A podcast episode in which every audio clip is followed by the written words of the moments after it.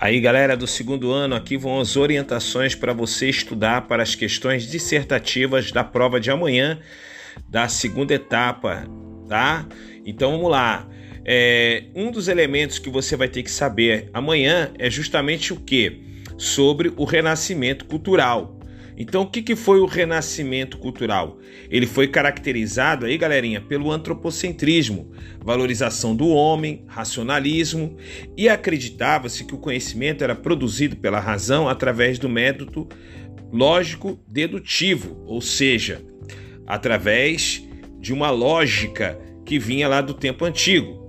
A valorização do homem, da razão, da experiência e de uma postura mais crítica contribuíram para a chamada Reforma Protestante, que também veio atrelada ao renascimento cultural. Surgiram novas religiões, bem como a expansão marítima comercial, ampliando o conhecimento do homem diante do mundo, da elaboração de mapas mais precisos.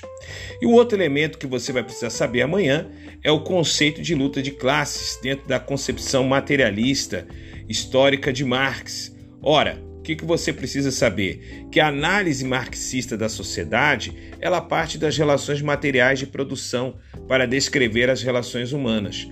Por essa lógica, pode-se perceber como determinada classe se beneficia do trabalho alheio para manter seu poder.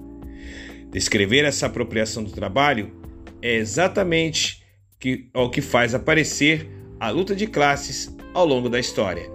É isso, galera. Se orienta, estuda aí as orientações aí para as questões de amanhã para você. Um abraço e boa prova. E eu quero meu 10. Aqui é o podcast A Hora da Coruja.